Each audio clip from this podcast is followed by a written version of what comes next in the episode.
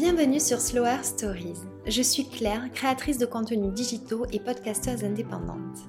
Sur mon compte Instagram Claire Mondré, je partage mes passions et découvertes à travers lesquelles j'ai à cœur de transmettre un mode de vie plus conscient et des conseils bien-être. Avec Slower Stories, je souhaite valoriser les femmes entrepreneurs qui contribuent à rendre demain meilleures grâce à leur activité. Je les invite à raconter leur parcours, leurs différentes expériences et ce qui les anime. On échange sur des sujets qui nous touchent à toutes, comme la féminité, le bien-être et le stress, la maternité, l'artisanat ou encore l'éco-responsabilité. Elles se confient aussi sur la façon dont elles vivent l'entrepreneuriat et partagent leurs meilleurs conseils pour lancer son projet.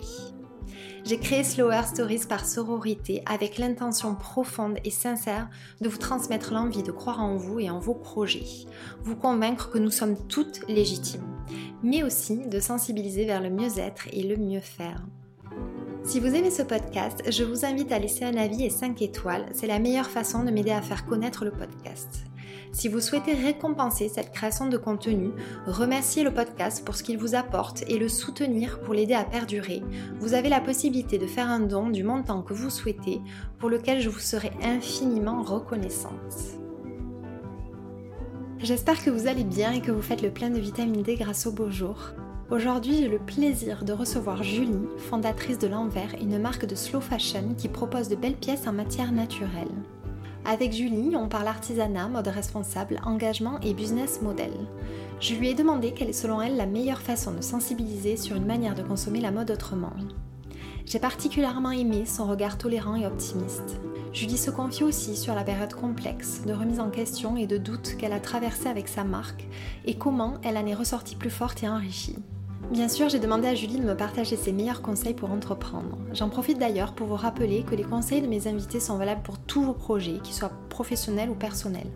Je suis très heureuse de vous proposer cette conversation, j'espère que vous la trouverez aussi enrichissante et inspirante que moi. Bonne écoute Bonjour Julie, j'espère que tu vas bien. Je suis ravie de te recevoir euh, sur ce podcast. Oui, bonjour Claire. Merci, merci à, toi de, de, me recevoir. Je suis hyper contente de pouvoir passer euh, ce petit moment avec, avec toi. Merci de, m'avoir fait signe et de m'accueillir ici. C'est partagé. Est-ce que tu peux te présenter pour euh, les personnes qui ne te connaissent pas, s'il te plaît? Oui, alors je m'appelle Julie, euh, j'ai 42 ans, je suis maman de trois enfants qui sont avec moi ici en Espagne où j'habite. On, vit avec mon mari donc et, et ma famille près de Madrid depuis maintenant 11 ans. Donc on était à Madrid ville euh, jusqu'à récemment et puis là on a acheté une maison à la campagne dans une chaîne de montagnes qui s'appelle la Sierra de Guadarrama et qui est à voilà une heure et quart entre Madrid et le Portugal. Ok. Et donc voilà, on est parti vivre euh, ce projet de vie, de quitter euh, la ville pour aller s'établir à la, à la campagne et on trouve ça super. Et l'Espagne a une qualité de vie assez euh, assez incroyable. Et tu vois, je, je viens du nord de la France. Ah oui, on s'y plaît vachement. Bah en fait, euh, et c'est par contraste en plus. Comme je viens du nord de la France et des grands grandes plages de, de sable gris et de ciel gris, euh, je suis venue ici trouver, on va dire de la lumière. Et oui. donc, euh, donc c'est vachement agréable. Et non, il y, y a une légèreté, une joie de vivre chez les Espagnols qui est vachement appréciable au, quotidien. Et oui, puis on sent qu'on est dans le sud, encore plus au sud, et qu'il y a le rythme de vie qui va avec. Donc c'est un gros changement par rapport à quand tu habitais dans le nord. Oui, oui, oui, gros changement, autre mentalité, et en même temps, euh, vraiment, on est, on est super bien. On n'est pas si loin de la France non plus, donc tu vois, on peut rapidement venir euh, aussi voir nos familles qui vivent là-bas. Donc euh, j'ai pas l'impression d'être en décalage ni horaire ni géographique. On peut rapidement venir chez nous aussi. Donc ça, c'est un, un bon un bon équilibre. Euh, donc voilà. Et je suis la fondatrice d'une marque de, de, mode durable, une marque de mode de maille, pour être très précis, euh, qui s'appelle L'Envers et que j'ai lancée il y a déjà quelques années et qui anime pas mal euh, mes journées et mes nuits. Est-ce que tu veux m'expliquer euh, justement ton parcours et ce qui a fait que tu en arrivé à la création de l'envers? Alors si on remonte euh, sur une échelle de temps, pas non plus si éloignée, euh, mais peut-être le parcours des, des études, j'ai fait un schéma assez classique d'un d'une prépa et d'une école de commerce parce que c'était un peu, euh, voilà, on va dire, euh, sans grand projet ou sans grande envie particulière. C'était un peu le tronc, tu vois, commun ou la voie un peu évidente. À 20 ans, j'ai trouvé ça, voilà, je savais pas vraiment ce que je voulais faire, donc euh, je me suis retrouvée sur sur ce secteur un peu générique. Et puis, c'est à travers mes stages que j'ai commencé à vraiment développer, on va dire, une sensibilité pour le beau. Et j'ai travaillé longtemps chez Habitat. Ah, d'accord, ok donc dans le milieu de la, de, la déco. Et en fait, j'ai commencé en Espagne d'ailleurs en tant que stagiaire. Euh, sur l'Espagne, c'est une vieille histoire. Et, après, j'étais à Paris. Après, j'étais à Londres, où on a aussi vécu euh, avec mon, mon, mari. Et donc, euh, on va dire qu'il y a vraiment ce fil rouge de la création, de tu vois, des meubles, du beau, du design qui m'a toujours vachement animée. Donc, Habitat, j'y suis restée pendant très longtemps, dans plusieurs villes, sur plusieurs pays. Et et quand on était à Londres, euh, je suis partie d'Habitat après euh, la naissance de ma première fille. Tu vois, c'est des moments un peu transitoires, euh, professionnels où tu reviens souvent, hein, c'est vrai que tu vois, c'est pas la première femme que j'interviewe qui me dit ça. C'est souvent des périodes où il y a des, il peut y avoir des grosses remises en question et, des périodes de, de changement, de, de, ouais, de transition comme ça.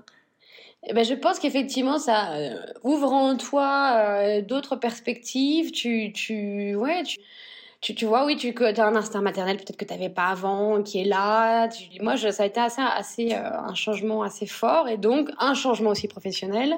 Donc j'ai quitté Habitat à ce moment-là et euh, j'ai changé de job à Londres et je suis partie plus sur le milieu du bijou euh, que j'aime beaucoup. Je trouve ça très beau les bijoux, tu vois, ces histoires émotionnelles de famille, ces matériaux précieux qui sont travaillés par des artisans. j'ai la même passion que toi. Je te rassure, je te ah. comprends. ah, je trouve que les bijoux, c'est fascinant. Ouais, ouais, ça raconte vraiment beaucoup d'histoires. Ça se transmet en plus souvent. De génération en génération. Ça apporte beaucoup d'émotions, toutes ces pièces-là. Et puis, en fait, euh, après Londres, euh, mon mari a une opportunité pour aller à Madrid et c'est là où on a commencé notre chapitre espagnol. Et donc on est arrivé à Madrid et euh, moi j'étais enceinte de ma deuxième fille. Donc je suis arrivée la première année un peu, j'ai pris, euh, on va dire, la température locale, j'ai appris la langue parce que je parlais pas espagnol. Et de fil en aiguille, j'ai commencé un peu à bosser et ça a été mon premier pas dans la mode. J'ai travaillé pour Petit Bateau et aussi pour une autre marque de bijoux qui s'appelle Morgan Bello et en fait je distribuer ces marques-là, donc françaises, sur le territoire espagnol. Et ça, c'était sympa, ça m'a, ça m'a amusé, même si j'ai vidu un peu la limite, tu vois, de, de, de jouer un peu à la vendeuse. Mais ça m'a mis un pied, en fait, dans la mode. Et, je oui, de, bah, découvrir, euh, de découvrir l'univers, le secteur, bien sûr. Exactement, parce que finalement, je l'avais jamais trop touché du doigt. Alors, à part moi en habillant, mais j'avais jamais travaillé dans ce secteur-là.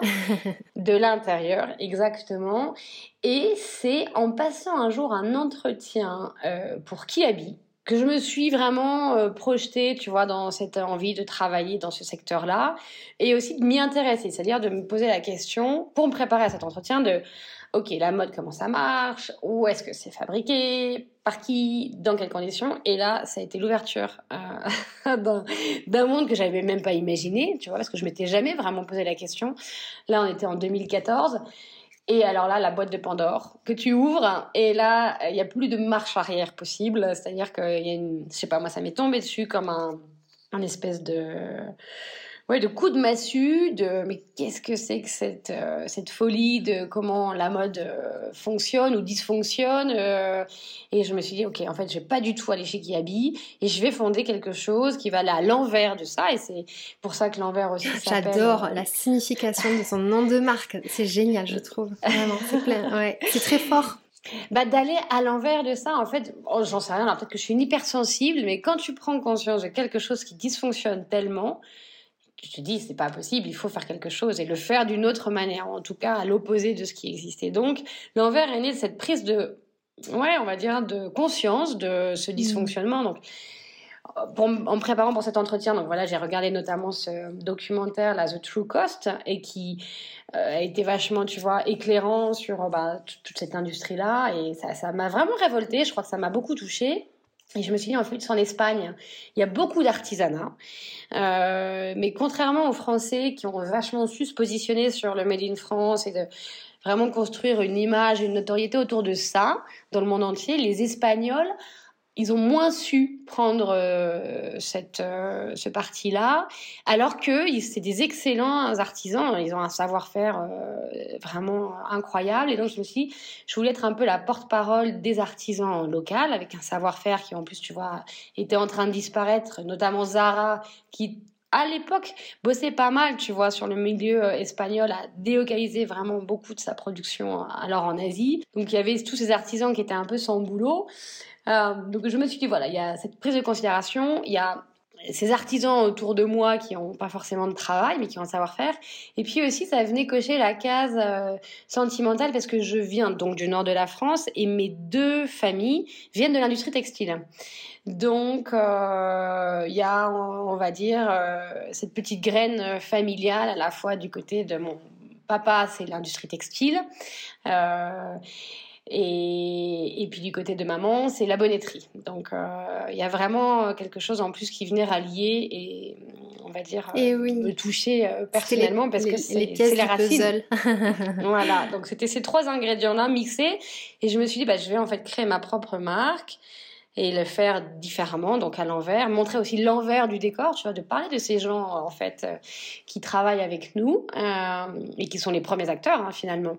Euh, et ce sont vraiment eux qui font qui font tout ça. Et donc voilà, l'envers est né de ça. J'allais te. Hum, c'est quelque chose qu'on n'a pas forcément, tu vois, évoqué au téléphone, mais euh, que tu as évoqué là rapidement, que je trouve intéressant, c'est quelle est justement euh, la relation des Espagnols avec la mode responsable? Il y a une prise de conscience qui est tardive? Ouais, alors les Espagnols, ils sont plutôt, tu vois, à, prendre conscience après les Français. Il y a, tu sais, ça, ça, arrive toujours de l'Ouest et puis ça va vers l'Est. C'est-à-dire que ça arrive d'abord par Londres euh, ou par l'Angleterre. Les tendances naissent là. Enfin, déjà, elles viennent, je pense, plutôt des États-Unis. Elles arrivent par l'Angleterre. Ça passe par la France et puis ça finit par arriver en Espagne. Euh, donc, tu vois, en Espagne, il n'y a pas encore une prise de conscience telle que mm. euh, la France ou les pays d'Europe du Nord. Mais ça arrive. Ça arrive et tu vois, il y a tout un renouveau aussi. L'Espagne, pour ça, est assez dynamique. Il y a pas mal de jeunes marques indépendantes de mode qui euh, sont en train de fleurir depuis quelques années et qui euh, s'installent vraiment dans le paysage et qui, quand tu te lances en 2020-21, forcément, tu, tu, rentres déjà, enfin, par défaut, tes critères sont éthiques. Tu vois, tu peux plus faire n'importe quoi, n'importe où, n'importe comment. Non, euh, et donc, euh, tu sentais en fait que toi, tu avais ta, ta place en Espagne pour pouvoir euh, agir dans ce secteur ben, je, En fait, je voyais ces, ces tu vois, ces artisans-là, un peu les bras croisés, euh, qui bossaient plus et des, tu vois, des, des, des chaînes d'ateliers euh, fermées ou à, qui tournent au ralenti, alors que c'est, il y a, y, a, y a, vraiment eu beaucoup mm. d'activités en fait textiles.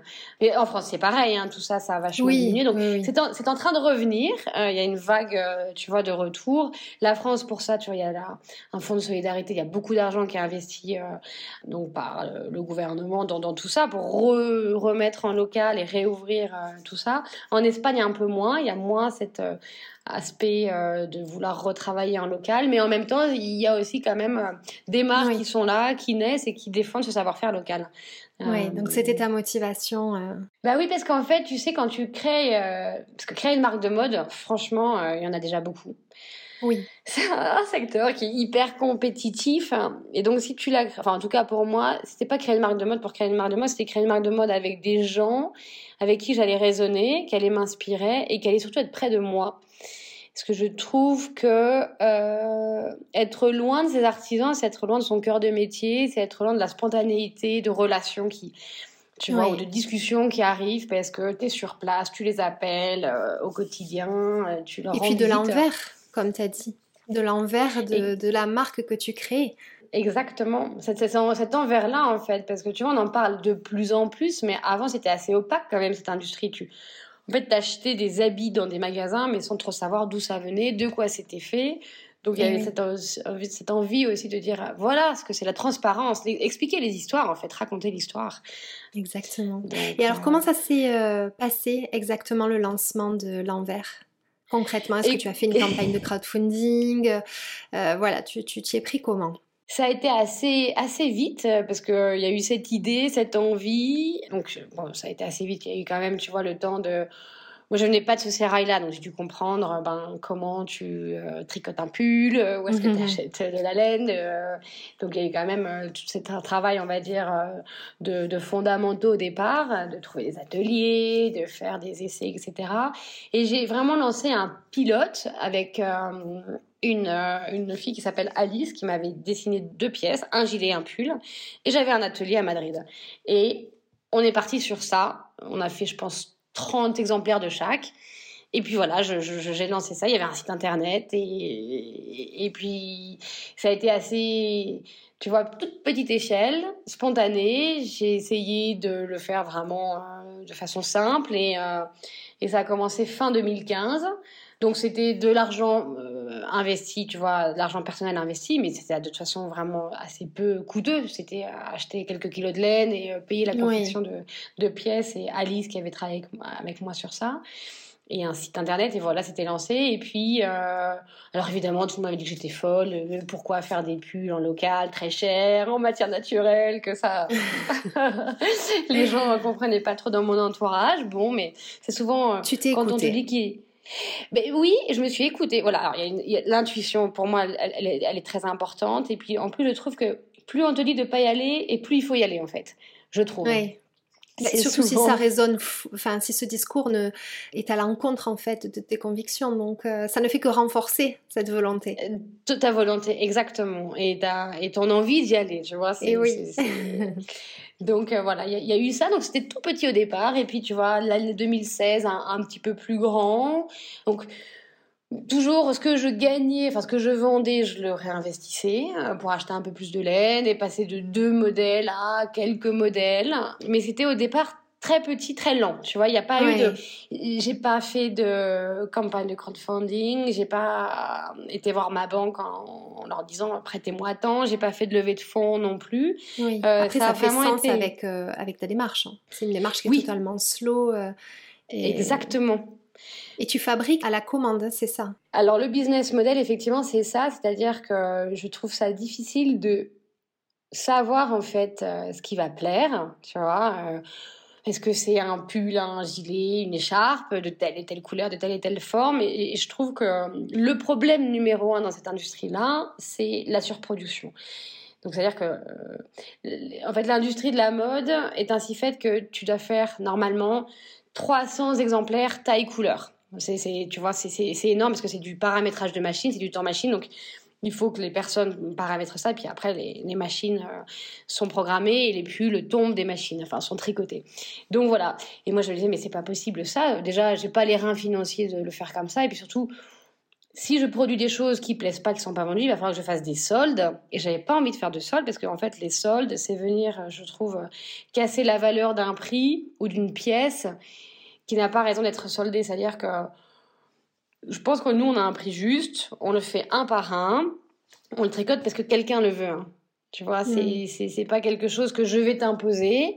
C'est plutôt, tu, toi, tu me montres un intérêt, donc là, je le tricote parce que je sais que tu le voudras. Plutôt que moi t'imposer à coup de campagne marketing dans tous les sens, achète, achète, achète, achète.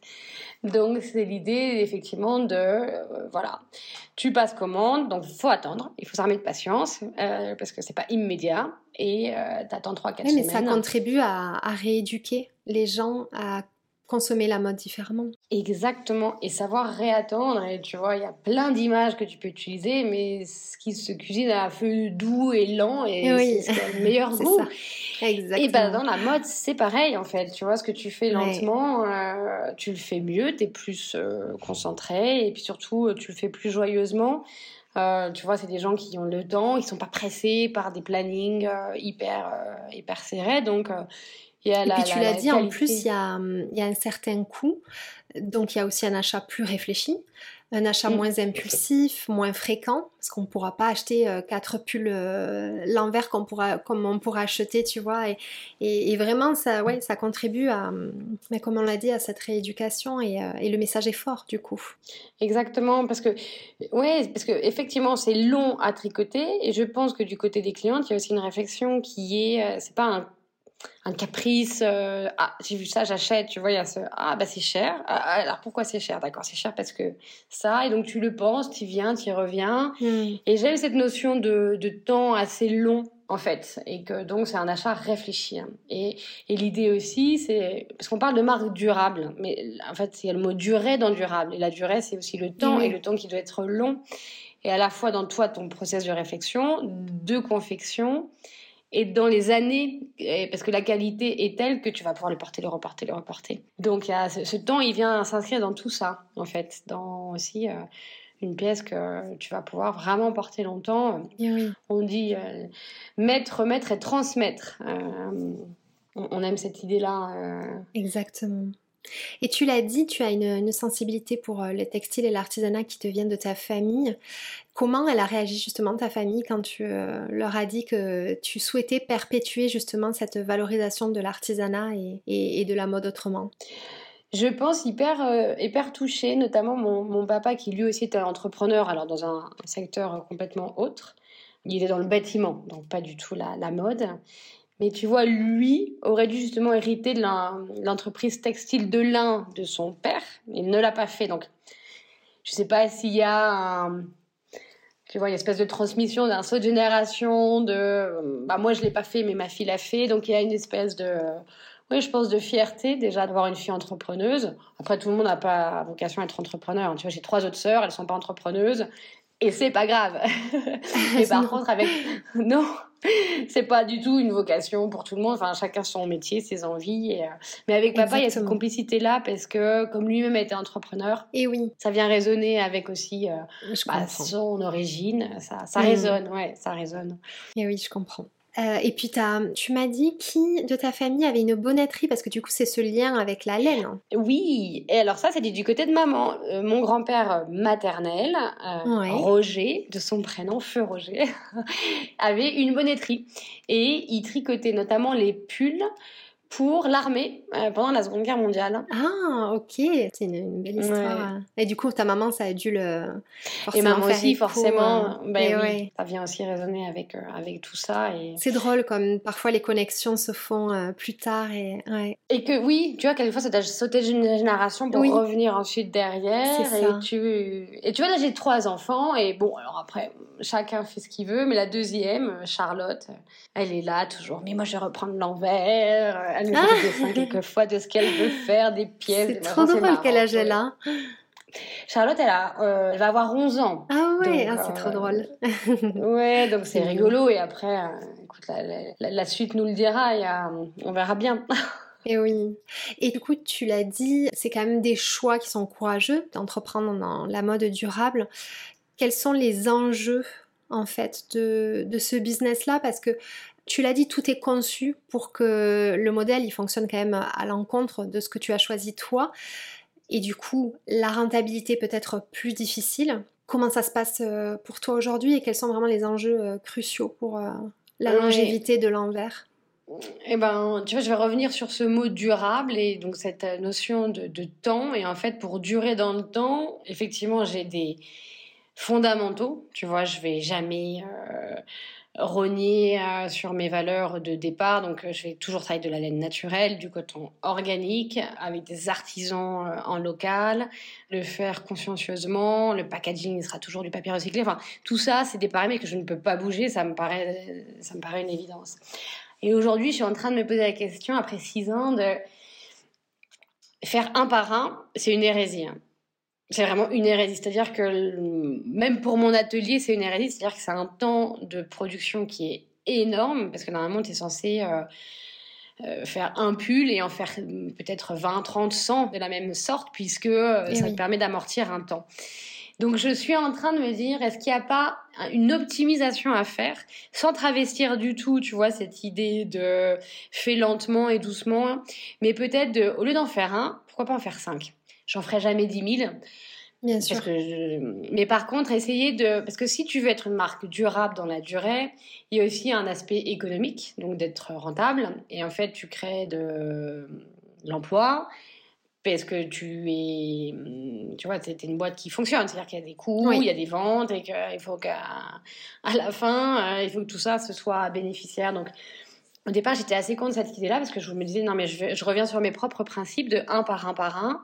Et en même mm. temps, la notion de durabilité, elle passe aussi par l'aspect économique des choses. Et je pense qu'il faut pas, je vais jamais me travestir, mais c'est agiliser ça, tu vois. Donc c'est d'un modèle hyper artisanal, parce que c'est vraiment hyper hyper artisanal et il y a personne qui fonctionne comme ça, parce que c'est une hérésie. D'ailleurs, il y a aucun atelier qui accepte de travailler comme ça. Euh, et oui, il y a ça aussi.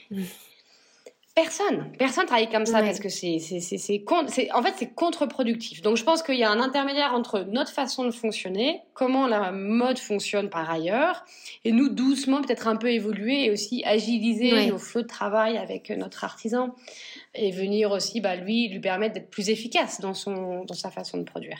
Oui. Et tout en restant petit et local et euh, ça va pas venir travestir en fait ça. Donc ça, j'ai vachement évolué sur ça.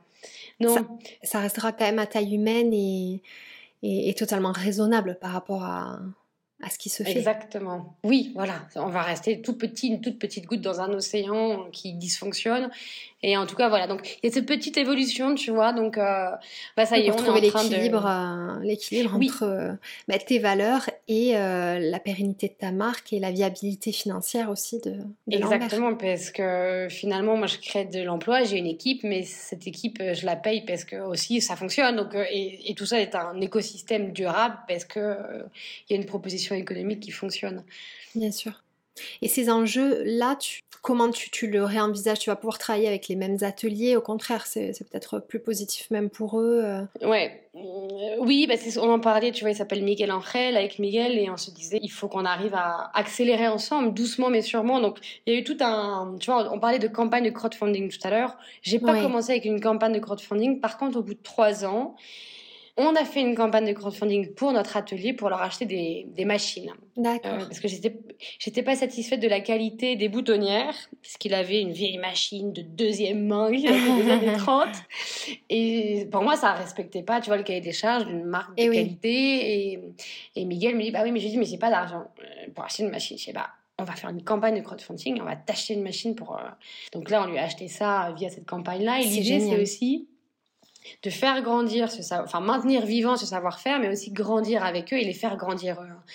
Et là, tu vois, ce qui est super, comme chaque année, en fait, il achète des nouvelles machines et on les achète ensemble. Et tu vois, on fait un espèce d'amortissement ensemble, etc. Et il a pu aujourd'hui employer une nouvelle personne qui aide à la confection. Et donc, ensemble, on grandit. Et ça, tu vois, ça a un vrai impact parce que euh, là où ils sont, c'est euh, paumé, encore plus paumé que chez nous. C'est vraiment dans, dans, dans, en Extrême-Adure, dans un tout petit village. Et tu vois, tu te dis que tu as un vrai impact en fait sur des familles, sur des gens qui travaillent. Tu maintiens vivant ce savoir-faire-là. Ça doit être très euh, gratifiant, ça. Bah, franchement, c'est génial. Et on a une relation qui est hyper particulière avec Miguel. Et qui est, tu vois, j'en parle avec beaucoup de copines quand on démarque et tout. Les relations avec les fournisseurs, c'est toujours tendu. C'est toujours de la négo. C'est toujours. Euh, fais-moi moins payer ou t'es en retard. Et avec ça.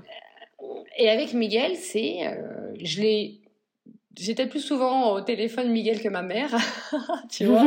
on s'appelle vraiment souvent, mais parce que euh, on a cette relation très proche, très ouais quotidienne, et on parle ensemble ça, ça va, ça, ça va pas. Lui, des forces de proposition aussi. Donc il y a vraiment une relation hyper forte. Et ils sont des vrais collaborateurs. Ah vraiment, vraiment, vraiment. Et tu vois, il y a, euh, je devrais peut-être pas le dire, mais j'ai quelque chose, un, tiroir que j'arrive pas encore à ouvrir parce que j'ai trop de choses sur l'envers. Mais un jour, j'aimerais vraiment pouvoir en fait apporter d'autres clients à, à, cet atelier pour pas juste qu'il ait l'envers, oui. Et en fait, être un peu apporteuse d'affaires. Donc, c'est-à-dire que toi, Claire, tu veux lancer ta marque de maille, tu ne sais pas où aller. Tu recommandes. Euh, et eh ben moi, je peux faire l'intermédiaire, tu vois, parce que comme ça, lui, il grandit encore plus. C'est hyper intéressant comme idée. Et tout ça, bah, ça vient en fait nourrir cette volonté de me préserver vivant, le savoir-faire. Donc, à travers ma marque, euh, c'est ça, mais il y a aussi une volonté d'aller plus loin avec plus de gens, parce que c'est aussi l'idée de volume. Euh, moi, toute seule. Oui, parce que c'est quand même euh, une. Enfin, je, pense que c'est un challenge hein, quand on se lance de trouver le bon atelier. Donc, c'est mettre comme ça en relation, ça peut être vraiment. Enfin, répondre en tout cas à ah une bah, demande. Bah, tu vois, c'est vrai, quand tu es une nouvelle personne, tu arrives sur ce milieu-là, tu pas fait tes armes franchement, tu as énormément de portes qui restent fermées. Et, ça, c'est quelque chose que je peux partager. Moi, notamment en France, au départ, j'avais aussi envisagé de euh, confectionner en France. Alors, les gens ne sont pas du tout euh, ouverts à, au risque. Et tu vois, ils sont euh, vachement à te donner des, ce qu'on appelle des MOQ, des, un minimum de quantité hyper haut. Et en fait, bah, tu, tu, peux pas, en tant que jeune marque, tu n'as pas les reins financiers, tu n'as pas forcément la, projection, et puis tu n'as pas forcément envie non plus de t'embarquer sur ce volume. Et je trouve qu'en France, moi, peut-être que ça a changé, hein, c'était il y a 7-8 ans, quand j'avais prospecté, euh, j'avais trouvé personne. Au Portugal, euh, le problème, c'est que là, et tout le monde s'est mis au Portugal, donc ils ont des calendriers de commandes qui sont hyper chargés. Et je trouve que l'Espagne, tu vois, euh, finalement, est entre la France et le Portugal, assez peu connue. Et j'aimerais vraiment me faire le fer de lance, tu vois, de, du, ouais, de la maille espagnole et pouvoir continuer à, faire grandir cet, cet aspect-là. Donc ça, c'est un très bon objectif. voilà, c'est bon. Il y, a encore beaucoup de choses à faire sur ma propre marque. Euh, mais j'aimerais vraiment bien attendre vers cet objectif-là. Ouais, ouais mais c'est c'est vertueux, en tout cas, avec ta marque et ça fait tout un sens. Est-ce que tu penses que les consciences, justement, s'éveillent réellement vis-à-vis euh, de la mode responsable? Est-ce que tu penses qu'une euh, bah, véritable transformation de la consommation est en marche? Oui. Oui, oui, oui, je pense que c'est encore balbutiant et encore naissant. C'est les premiers euh, mois, années de, cette prise de conscience-là, qui évidemment a été hyper accélérée par le Covid.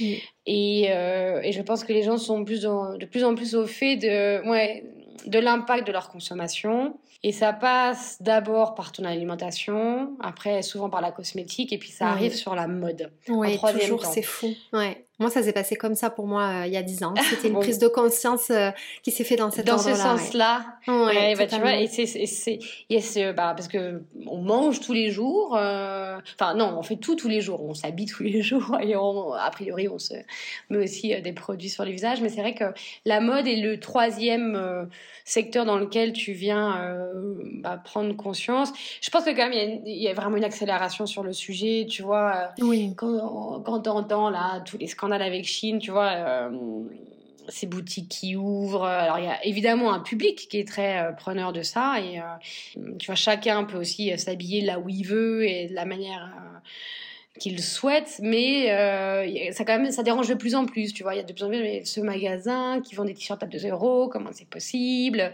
Et à se poser des questions en fait. Et ça, quand tu te poses des questions, tu rentres dans une prise de conscience. Donc les gens se posent de plus en plus de questions. Et c'est sûr que le Covid a permis de, ben voilà, vachement accélérer. De, ah là là, oui, là, la planète va quand même pas très bien. Qu'est-ce qui se passe? Les enjeux, tu mmh. vois, euh, environnementaux, on en parle tous les jours. Ça vient vachement euh, animer des conversations euh, en famille, au quotidien, entre copains. C'est une réalité présente. Après, je trouve que c'est toujours un peu le problème de, tu sais, les réseaux sociaux. On vit dans ce monde aujourd'hui où si tu montres un intérêt pour quelque chose, tu n'es exposé qu'à cette information-là. Donc moi j'ai l'impression de ne lire que sur la planète banale. oui. L'algorithme est bien conçu. voilà. Donc euh, donc dites-nous tous si vous voyez tous la même chose. Mais moi c'est vrai qu'il y a hum, vis-à-vis de la mode responsable, il y a deux visions. Il y a et euh, enfin il y a la prise de conscience au niveau de la santé parce qu'on ce sont des vêtements qu'on porte mm. quand même tous les jours et notre peau elle est pas euh, elle est pas imperméable. Et tu as la vision, enfin le côté éco-responsable euh, et, préserver la planète. Et ça, tout le monde n'y est pas sensible parce que ça demande une conscience euh, beaucoup plus élargie.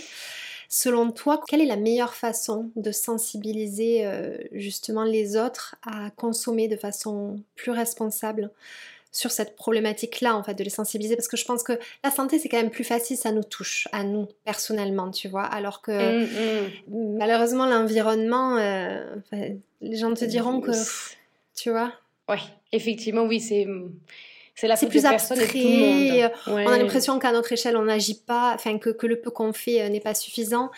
Voilà, comment, quelle est la meilleure façon pour toi de, de sensibilité sur cet aspect?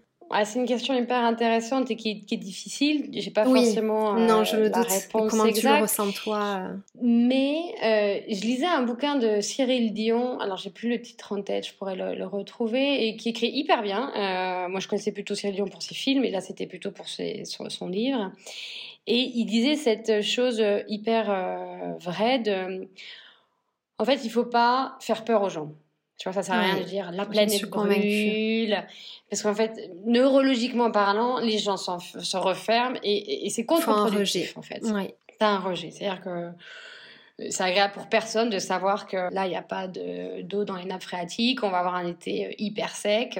Personne n'a envie de ça, en fait. C'est parce que on a oui, et puis ça peut, ça peut déborder sur de l'éco-anxiété. Exactement. Donc, il faut, même si l'urgence est là, et quelquefois, tu as envie de dire, mais euh, ouvrez les yeux, ouvrez vos oreilles, arrêtez de, de, de, de, vous mettre la tête dans le sable, parce que là, l'urgence, elle est maintenant. En fait, c'est contre-productif. Et il, il, évoquait cette idée-là du récit. Et c'est à travers un récit bien écrit, tu vois, des histoires positives, et l'envie de regrouper des gens autour d'une même euh, cause mais pas en leur faisant peur, mais plutôt en leur montrant les bénéfices de faire ci comme ça ou ça comme ouais, plus une approche pédagogique. Mais voilà, et en racontant des histoires, et tu vois, je pense qu'en fait, les gens, on parle de storytelling, storytelling. Alors, il y a beaucoup de gens qui écrivent des storytelling euh, pour un peu euh, écrire des discours marketing euh, qui enjolivent, tu vois, leur marque. Mais je pense que quand en tout cas, dans mon cas, moi, c'est une vraie histoire, c'est une vraie prise de conscience, c'est quelque chose de familial, il y a de l'émotionnel. Et quand je raconte ça, je sens que les gens adhèrent à ça. Donc, c'est à travers la façon dont je raconte mon histoire que je sens que je touche les gens, en fait, plutôt que de les mettre. Je te le euh, confirme. Mais je, tu vois, on parle d'incarner cette marque. Alors, moi, ça me dérange un peu parce que tu vois qui je suis pour aller raconter mon histoire sur Instagram et sur le site. Tu vois, je, je fais rien d'autre que d'avoir une marque de mode. Quelquefois, je me sens un peu euh, le syndrome de l'imposteur, tu vois. Oui. Et en même temps, tu vois, je me. Mais c'est ton histoire et ta sensibilité et tes engagements qui te sont propres, donc. Euh. Exactement. Et puis tu vois, je défends cette industrie-là, je défends des personnes que j'ai envie de pousser. C'est ces artisans que je veux mettre en avant. C'est pas moi, c'est pas Julie en fait. C'est plutôt euh, la mode, ce que ça représente, comment on le fait, avec qui on le fait, et ce côté un peu éducatif aussi, tu vois, bah, un pull, comment ça se fait Ça part du mouton, alors tu viens le, lui enlever la toison, après tu la nettoies, tu la files, etc. C'est fascinant en fait, tous ces, tous ces, tous ces mm. intermédiaires, et de raconter ces histoires-là et, et raconter l'envers du décor justement. Donc je pense que le récit, pour embarquer les gens, c'est beaucoup plus puissant comme outil de communication que ah, vous êtes fou d'aller chez H&M ou d'aller chez Zara, c'est pas grave. Et à la limite, continue d'aller chez Zara et H&M. Et si déjà tu peux avoir conscience et puis peu à peu arrêter d'aller l'acheter là-bas. Tu, vois, je pense qu'il faut pas incriminer les gens. Personne n'est parfait, personne n'est pas parfait ou coupable. Donc voilà, il faut y aller doucement avec des récits et des vraies histoires, tu vois, des vraies choses, des vrais incarner ces choses-là et puis euh, se faire le porte-parole, tu vois. Bah, là, moi, c'est l'artisanat, euh, d'autres. Euh. Exactement. Mais c'est vraiment une question d'éducation parce que c'est pareil, tu, tu, vois, les... alors, tu as des personnes qui vont chez Zara pour une, une question de moyens, on peut l'entendre. Hein. quand mm. tu as une grande famille, c'est quand même. Ça, ça peut être très compliqué. Mais par contre, euh, ce qui est important de modifier petit à petit et au fil des générations, c'est qu'on n'a pas besoin de 15 pulls ni de 15 jeans. Alors bien sûr, il y a cette passion pour la mode qui te pousse à... où tu as envie, tu vois, de changer régulièrement, mais, mais c'est cette vision-là euh, qui, par la pédagogie, peut se modifier petit à petit. Exactement, oui, se, relimiter à l'essentiel et, ne pas le voir comme une privation, mais plutôt comme quelque chose de... C'est super en fait de faire plus avec moins. Oui. Et, ça, euh, et puis tu vois, c'est... Alors là on arrive sur des sujets très modes, mais de un pull, tu peux la mettre avec, euh, le mettre avec un jean ou une jupe ou des talons, je sais pas. Donc déjà, tu peux avoir plusieurs silhouettes. Donc à partir d'un même objet, d'une même pièce, tu peux en plus euh, avoir un, oui, une vraie mm, transversalité aussi. C'est aussi être malin dans la façon d'utiliser les choses. Euh, oui. Et puis au final, quand même, c'est un sondage que j'aimerais, euh, dont j'aimerais avoir le résultat, c'est qu'au final, on met quand même toujours les mêmes choses. On a tous des pièces favorites. Ah bah c'est sûr. Mais tu sais, je crois, ne pas me tromper, je crois qu'on met, nous les femmes en tout cas, on ne met que 10% du contenu de notre armoire. 90%. C'est effrayant. c'est effrayant, ouais. Effrayant. Et donc, en plus, mais donc, je, je pense qu'on est rassuré d'avoir plein de choses. Et, je sais pas, il faut peut-être les voir comme ça, tu sais, comme. Et puis, en fait, t'en mets que 10%. Oui, c'est-à-dire qu'on a le choix et. Et, mais en fait. Euh, mais en fait, tu, te, tu vas toujours mettre les mêmes euh, 10, enfin 10% des mm. choses. Donc, euh, c'est ça. Et ça, c'est des études, tu vois, qui ont été faites. C'est pas nous qui le disons, c'est juste. Et je pense que toutes les personnes qui nous écoutent, euh, ah bah oui, moi aussi, faites le calcul de combien de pièces vous portez. Ah, mais moi, la première, euh, c'est certain. Mm. On a tous Donc, pièces se porter sur quelques. Ben voilà. Et des, et des pièces en plus, tu vois, sentimentales, que tu auras eu par. Euh, euh, ta mère, ta grand-mère, ta cousine que tu auras acheté en vintage et qui te parlera, ou tu auras économisé pour une pièce l'envers. Et c'est ces pièces-là, en fait, qui ont des histoires à raconter. Tu vois, on parlait des bijoux tout à l'heure. Je trouve que ces choses qui se transmettent, il y a des histoires à raconter. Ah oui. Dans lesquelles tu te sens bien. Effectivement, le, tu peux garder le gilet de ta maman, de ta grand-mère, et il a une valeur. Euh, et s'il a été bien fabriqué, tu le gardes plusieurs générations. Et tu le gardes, ouais. Et celui-là, tu le mets souvent. ouais, exactement. exactement. Merci beaucoup, Julie.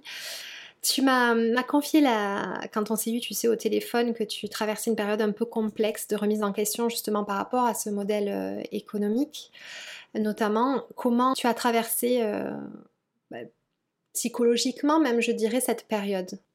Euh, bah c'est vrai que l'année 2023, je trouve qu'elle est difficile euh, pour tout le monde. Tu vois, j'échange beaucoup avec des marques ou même au-delà d'un domaine professionnel aussi des personnes tout court. On arrive quand même de quelques années de Covid. Là, c'est l'inflation. Il y a quand même, tu vois, des discours on aussi le sent, inquiétants. On le sent tous. Hein. Ouais, il y a une inquiétude et un, ouais, une angoisse quand même assez en palpable. Euh, moi, je suis une hypersensible, donc je sens ça et c'est vrai que ça me terrasse un peu. Donc, j'essaye aussi de pas juste dans l'égo-anxiété du tout, mais être lucide et à la fois aussi avancer et essayer d'apporter de la joie au quotidien. Euh, et me lever le matin plutôt avec le sourire qu'en, qu'en pleurant. Euh, mais ça demande une vraie une vraie hygiène de vie. Et sur l'envers, oui, donc je trouve que cette année, elle est, elle est un peu compliquée, mais en même temps, je trouve que c'est dans la dans les périodes un peu de creux que tu réfléchis. Parce que c'est là où tu dois vraiment aller à l'essentiel, tu dois avoir une rigueur et euh, tu peux pas te tromper. Et, je trouve qu'en fait c'est un exercice aussi de lucidité. Donc là j'ai appris beaucoup de choses euh, depuis le début d'année.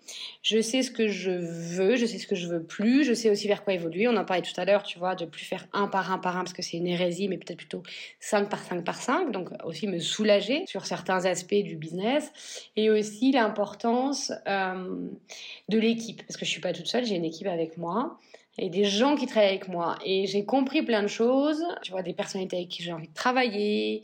Euh, où est-ce qu'elles se situent aussi Je trouve que le télétravail est un leurre.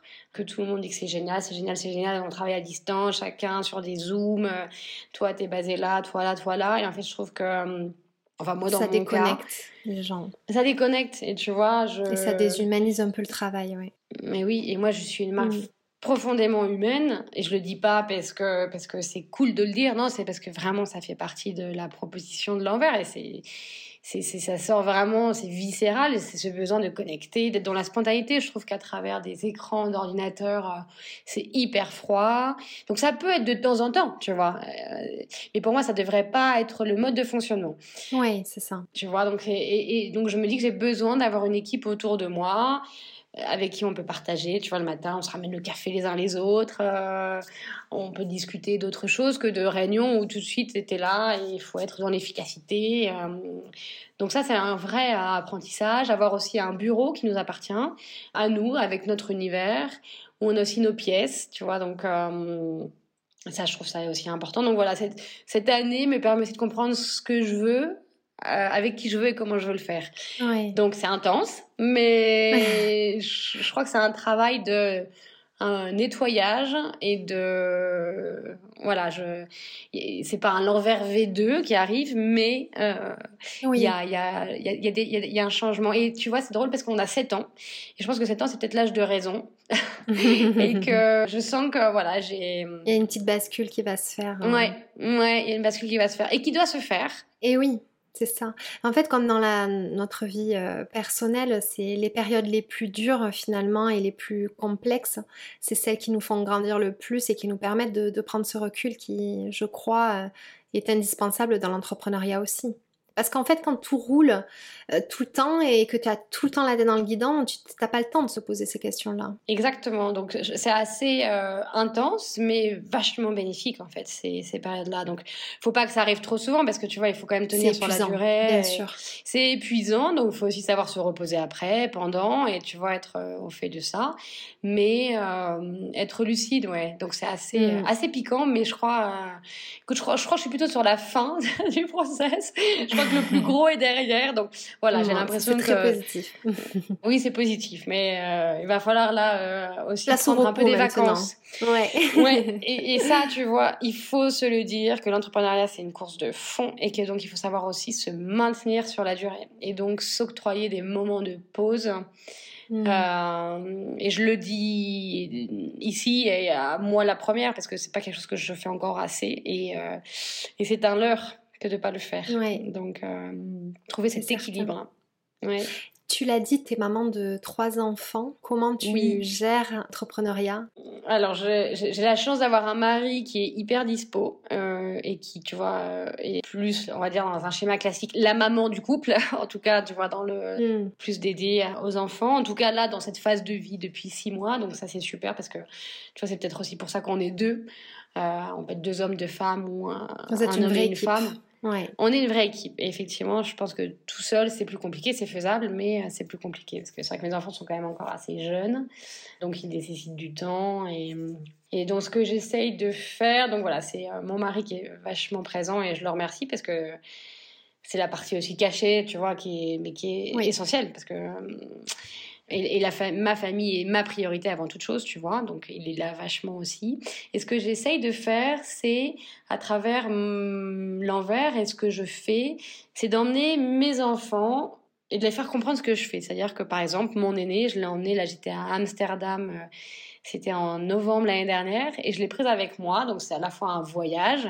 On part trois jours, on a fait un pop-up chez une amie euh, à Amsterdam, donc euh, c'est, tu vois, elle vient elle m'aide à installer, à vendre, euh, à, comprendre aussi ce que c'est qu'une maman qui bosse, euh, les responsabilités. Et je trouve que ça, c'est aussi éducatif. Exactement. Donc c'est voilà un par un. Alors ma deuxième Charlotte, euh, là je devais voyager aux États-Unis et puis finalement j'ai annulé, mais elle aura aussi son voyage avec moi sur un, un événement. et je trouve ça sympa d'avoir ce côté en plus individualisé, tu vois, parce que problème des familles, c'est que souvent tu travailles par masse.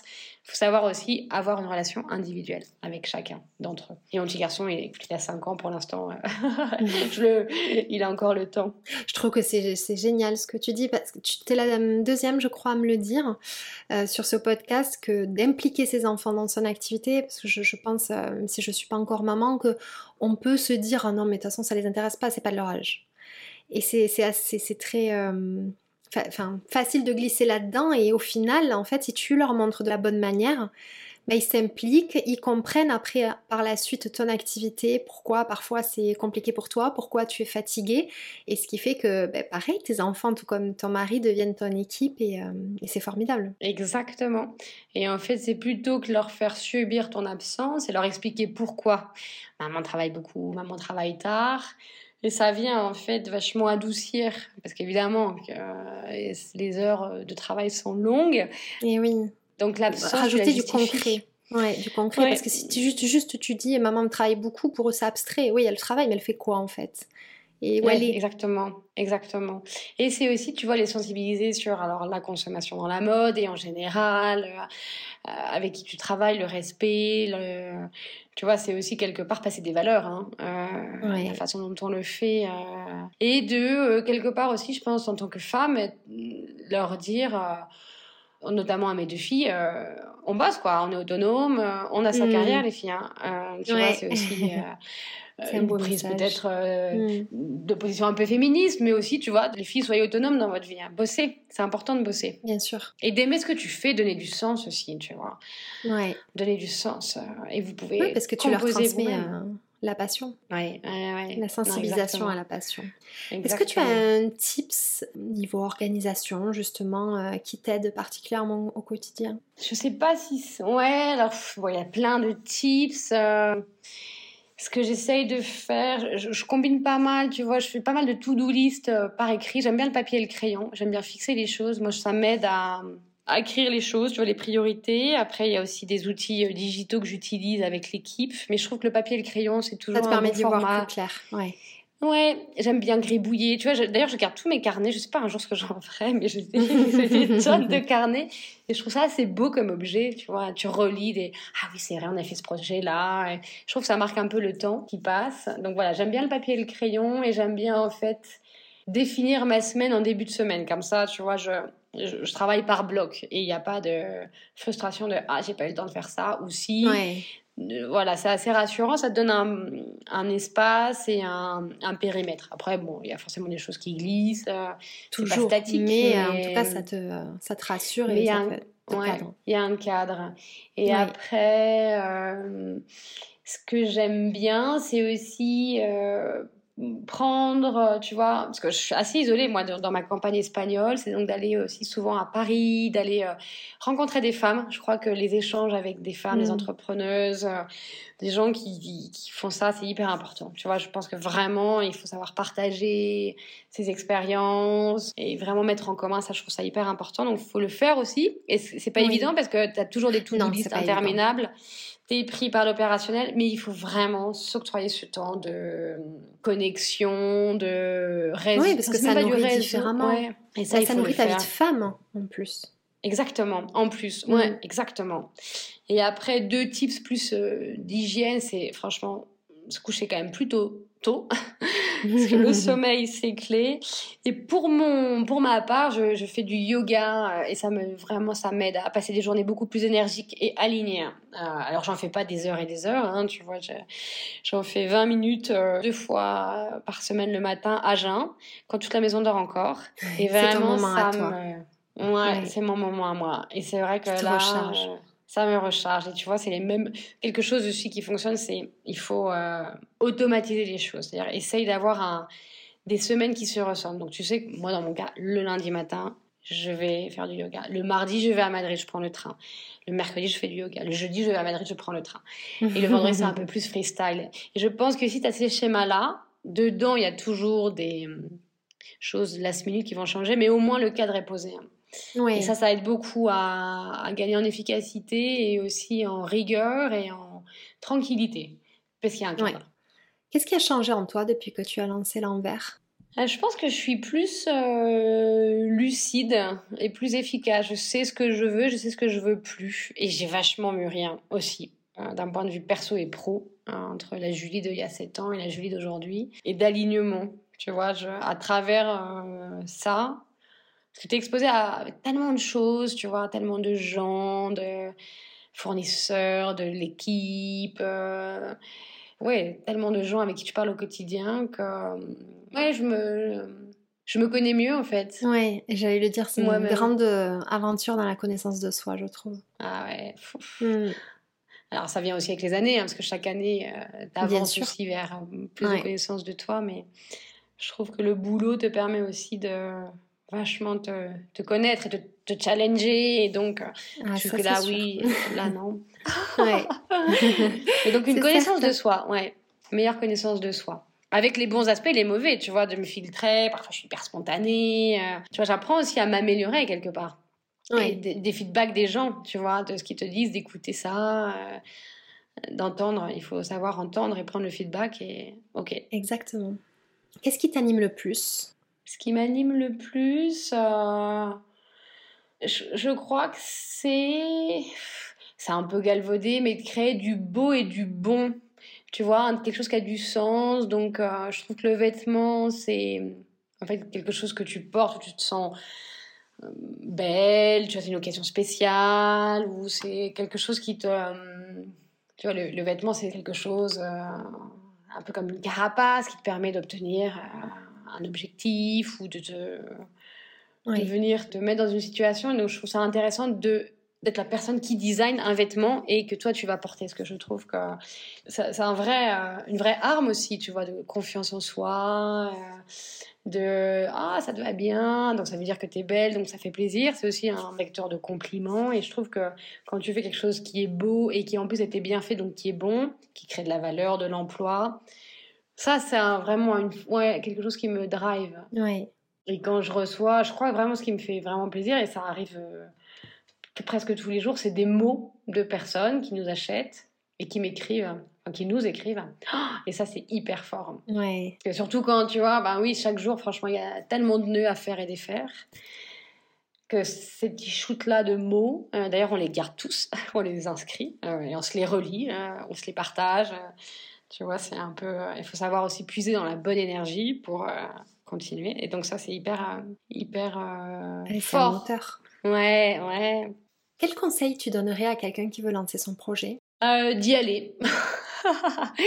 de, de, mesurer le risque, mais d'y aller, en fait, parce que si on sent quelque chose en soi, euh, et pourquoi pas, tu vois.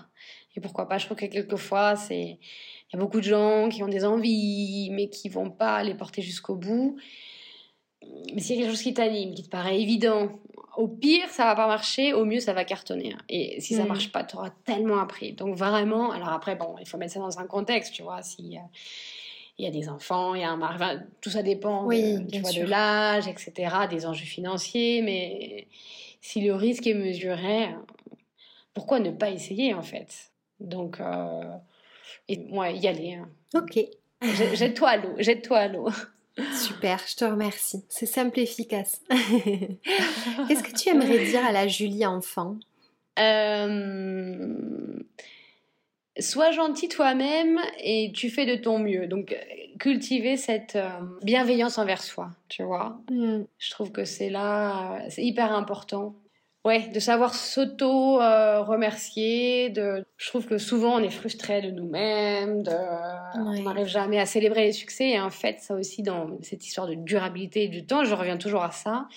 Si tu veux tenir sur la durée, il faut ça. Donc, c'est peut-être aussi la différence entre l'âge de l'enfance et de l'adulte c'est euh, la maturité que tu as, c'est soit gentil avec toi-même, tu vois, tu... C'est tellement difficile de se comporter avec soi comme on se comporte avec ses amis quand euh, on a toute l'énergie du monde pour euh, les remonter et, être compatissant, bienveillant. avoir tout ça pour soi, c'est c'est très difficile, mais, mais il faut tendre vers ça, ouais. Ouais, ah ouais, vraiment, parce qu'en en fait, euh, il y a cette image qui m'a toujours paru un peu incongrue, mais qui est très forte. C'est, tu sais, quand tu es dans un avion et que s'il y a un problème, c'est d'abord à toi que tu mets ton masque d'oxygène avant de mettre celui de tes enfants. C'est assez contradictoire, tu vois, tu as envie de mettre tes enfants et après tu te protèges, mais en fait non, il faut que toi-même tu sois bien, toi-même sois capable de respirer et après tu peux aider les autres. Donc si t'es pas gentil avec toi-même, en fait, tu peux pas l'être avec les autres non plus. Donc, il y a vraiment cette euh, hygiène à avoir. Euh, Parce qu'on est plus tourné vers les autres que vers soi-même. Et en fait, il euh, faut commencer par soi. Sans être égoïste, hein, mais euh, être conscient et se connaître soi-même. Oui. Merci beaucoup Julie. On va terminer par le traditionnel petit quiz de cette émission. Je vais te poser des questions, tu réponds voilà, du tac au tac comme tu en as envie. Super. C'est parti. Une matière qui t'inspire la laine. Évidemment. Un objet indispensable. Je dirais euh, peut-être deux. Une gourde, c'est le côté fonctionnel. Tu vois, j'aime bien avoir une gourde, j'aime cet objet-là que tu remplis et que tu réutilises, réutilises.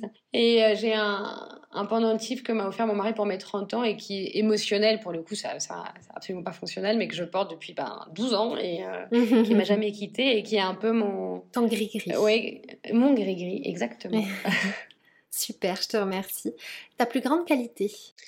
Euh, je pense résiliente, dure à cuire, oui, qui entêtée, tu vois. Je vais au bout des choses, hein. je, je lâche pas facilement. Un allié. une mauvaise habitude à partager. Euh, une mauvaise habitude, peut-être passer trop de temps sur mon téléphone. Hum, une très mauvaise habitude. Et passer sur les livres et le papier. ok. Est-ce que tu as une recommandation culturelle à partager Un livre, un podcast, un film que tu aimes particulièrement, qui t'a marqué? Ah, il y en a plein. Euh, je pense que je vais aller sur le milieu du cinéma. J'aime beaucoup euh, l'idée de. Il y a quelques directeurs de cinéma que j'aime beaucoup, Agnès Varda par exemple, ou Eric Romer, tu vois, c'est un peu ces vieux films qui sont complètement en décalage avec notre génération aujourd'hui. Tu vois, quand tu peux regarder l'Eurovision samedi soir, cette espèce de spectacle de stromboscope et d'images qui va dans tous les sens, saturé dans tous les sens. Eux, c'est complètement à l'encontre, c'est des plans hyper lents, les personnages parlent lentement, ça peut être en noir et blanc. Et j'aime bien cette, euh, ce décalage-là. Euh, ouais, ça te fait du bien. Des vieux films. Ouais, je trouve que c'est la culture aussi. Euh, rien que la diction des personnages, elle est, c'est suranné en fait. C'est eh j'aime bien ce décollage-là. Merci beaucoup. Est-ce que tu as un rituel bien-être à partager? Euh, Boire de l'eau et puis donc faire du yoga. Je pense que le yoga, j'en reparle ici. Euh, pour moi, c'est un, oui, c'est un ingrédient de joie en fait. C'est ça. Je crois que ça me rend joyeuse. C'est joliment. Ouais, ça me... je, ne peux que comprendre. Ta plus grande victoire. Ma plus grande victoire, bah, c'est euh, d'oser tu vois, d'aller à l'encontre, de pas forcément aller suivre les chemins euh, évidents, tu vois, le chemin évident quand tu fais une école de commerce, de travailler dans une grande boîte, avoir un grand travail et avoir plein de responsabilités, et mon mari est pareil que moi, c'est aller un peu à l'encontre de tout ça. Donc, tu vois, nous, c'est d'être parti à en Espagne, vivre au vert, là, dans un village de montagne. L'audace. L'audace, ouais, ouais, ouais, l'audace. Et euh... Parfait allié de l'entrepreneuriat. Tout à fait. Alors, quelquefois, c'est fatigant, c'est un peu aussi stressant, mais euh, Écoute, faut, faut, ouais, il faut savoir vivre. Hein. Franchement, il faut, faut pas trop s'ennuyer dans la vie. Hein. Il faut. Non, surtout pas. non. Est-ce que tu as un mantra à partager qui t'accompagne euh, dans les bons comme dans les mauvais moments? Ouais, ouais, ouais, ouais. Bah, c'est Simone de Beauvoir qui a dit cette phrase. Elle a dit plein de super euh, choses. C'était une oh femme très intelligente. Et celle-ci qui résonne beaucoup en ce moment, en tout cas, et qui est il faut savoir changer pour rester soi-même. Et je trouve que c'est un très, bon équilibre. Ouais, c'est ça veut tout dire. D'ailleurs, il faut même pas l'expliquer. Je pense que ça parle de, de self-explanatory. On dit ça parle tout seul. Tu vois, enfin ça, ça veut dire ce que ça veut dire. Et je trouve ça, mm. ça résume en quelques mots. Ouais, une bonne philosophie de vie. Hein, tu vois, c'est cet équilibre de comme si, oui, mais alors comme ça. Et puis toujours se poser des questions, jamais arrêter de se poser des questions. Ouais. Euh, et puis regarde, en plus, ça peut totalement s'appliquer à ta marque. Exactement. C'est exactement le, le voilà l'état d'esprit euh, du moment. tu vois, j'avais bah, la boucle est bouclée. voilà. Et enfin, dernière question, qui est-ce que tu aimerais que j'invite après toi? Ah, alors ça c'est difficile parce qu'il y a plein de, de femmes euh, qui m'inspirent beaucoup et que et que j'aime beaucoup. Mais euh, pense à quelqu'un en particulier. Elle s'appelle Fanny de Green Minimalist. Et Fanny, elle a J'aime beaucoup cette, euh, fille. On s'est rencontrés à Madrid à plusieurs reprises, donc on et à Paris aussi. On se connaît dans la vraie vie. On s'est rencontrés sur Instagram. Et Fanny a un travail de juriste et également elle est hyper engagée sur la cause de la mode et la mode éthique. Et donc elle a un, compte Instagram qui est hyper euh, authentique. Elle est hyper investie sur ça. Donc euh, au-delà de son temps de maman, de juriste, elle, dédie aussi beaucoup de temps à ça. Et elle le fait de façon vraiment euh, hyper claire, hyper documentée, hyper juste. Et tu vois, y a, c'est pas orienté, c'est spontané et c'est une fille qui est très généreuse, qui est hyper inspirante. Donc euh, super, génial. Je le note. Merci beaucoup Julie. Écoute vraiment, je me suis régalée d'échanger avec toi. J'en sens tout toute la passion euh, et, les valeurs qui t'animent euh, et pour ta marque et dans la vie. Et c'était un vrai plaisir. Vraiment, merci pour ton temps. Mm. Merci à toi, surtout. Merci à toi de, me donner la parole et tu vois, de, aussi d'être oui, la personne intermédiaire qui vient, euh, tu vois, collecter et redonner et de, mettre ça en, musique. Merci à toi. J'espère l'avoir fait au mieux. En tout cas, j'adore le faire et je suis très heureuse de t'avoir euh, invité Julie. Merci beaucoup. Merci, à bientôt. J'espère que cette nouvelle conversation vous a plu et qu'elle vous donne l'envie de croire en vous et en vos projets, mais aussi de transformer un peu votre quotidien.